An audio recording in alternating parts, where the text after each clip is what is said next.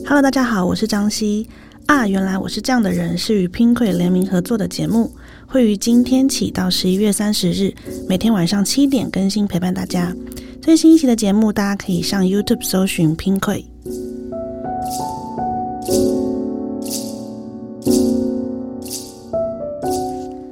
Hello，大家好，我是张希。呃，在我们昨天聊到了就是独处这件事情呢之后，有一个我觉得也是很。重要的，然后也也刚好有很多读者提出的，就是呃，我要怎么建立我自己的自信，然后或者我看不见自己的价值，这个东西很有可能出现在独处的时候，然后忽然才就是意识到说啊，我好像不知道自己的价值在哪里。这样，那其实对我来讲，我不是一个，就是这个这个小时候对我来说不是一个难题的原因，是因为小时候我就是一个有点自信爆棚的人，就觉得哎，我什么时候做得到啊？这样，反正是先做再说啦，这样什么的。但因为慢慢长大之后，你会接触很多的人、很多的事情，然后发现哦，事情好像跟自己想的不太一样。我好像不是万能的，我也不是魔法师，好像不是说我想到了就做得到这样。那我觉得，在自信的或是看不到自己的价值这件事情，在亲密关系里面或者在工作上遇到的挫折，会很容易的被凸显出来。那就像我曾经就是有在一段亲密关系里面，就是嗯。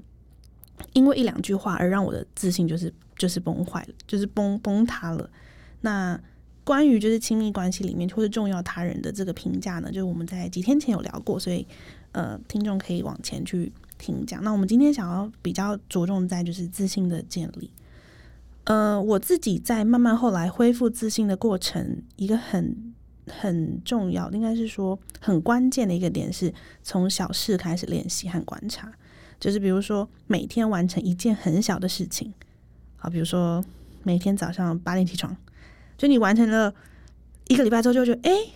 其实我可以做到这件事，然后再多加一个，比如说每天呃不要熬夜，或者是说这只是一个很直观很小的，不需要变动到太多大大大项目的部分，这样，然后慢慢慢慢从小事的累积，会带给自己一些哦，我能够掌握自己的感觉，我觉得。自信很大一部分就是我对于我自己能够的掌握程度的多寡。当我能够掌握自己更多的时候，我会更有自信。那也包括那个掌握不包包包，就应该说包括不只是呃事情，还有包括看不到的，比如说情绪，或是缺点，或是我自己的模样。我知道我在什么时候可能会呃爆炸，我在什么时候可能会焦虑，这样。那我对于这种掌握，就会当我能够掌握的时候，我会变得比较自信。对，那我觉得还有包含另外一个事情是，呃，因为我们不可能，虽然我们学着掌握自己好了，但我们不可能掌握全世界，所以一定会遇到一种状况是，就是可能那个是未知，然后呃很混乱，然后措手不及的状况，然后无法掌握。所以我觉得自信的那个掌握也包含，就是信任我自己在这个位置中有重重组这个混乱的。能力这样，那我们聊到我，我觉得想要聊另外一件事情是，除了自信的建立外，刚刚讲到就是如果我看不见我自己的价值怎么办？那我觉得价值感这件事情是要先去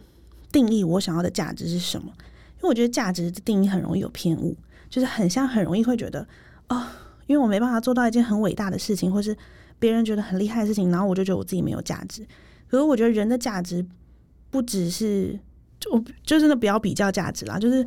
不只是那些大的事情才有价值，就是小的事情，我每一天每天，比如说好好的爱惜我的家人，或者好好的爱惜我的猫，就是好好的做好我该做的事情，那也是一个我的价值。这样，就我觉得价值是一个很相对跟很流动的东西。对，所以可以先确认一下自己对于价值的定义是不是有一些错误。这样，那呃，再来就是我觉得价值可以体现在另一件事情，就是找到对自己有热情的事。它其实很。虽然我觉得我自己这样讲有点有趣，有点好像，因为我自己很有热情的事情就是创作嘛，对。然后这件事情会让我感觉到自己的价值，它就是一个很单纯的，就是我写完之后，我觉得嗯很开心。它很单纯，它没有，它不会跟呃外部的评价或是外部的反应做太多的连接。然后我觉得自我的价值感应该是要建立在这个之上，就是你必须要在知道自己是一个独立的个体，然后你是有能力产出呃。不是，应该不是有能力产出，就是你你是有有热情的事情的人，你是一个你是一个动态的灵魂，然后你是个对你是一个，我觉得那个叫炙热感吧。你是一个炙热的灵魂，然后你会是你，你是一个有价值的人，这样。所以，呃，今天要跟大家分享的就是很容易遇到的，就是而且我觉得这些东西就是在独处的时候可以慢慢去建立起来的，就是包括我们的自信，还有就是我们的价值要从哪里开始寻找，这样。那希望大家可以也可以开始慢慢的练习，我也在练习的路上，这样。好，谢谢大家。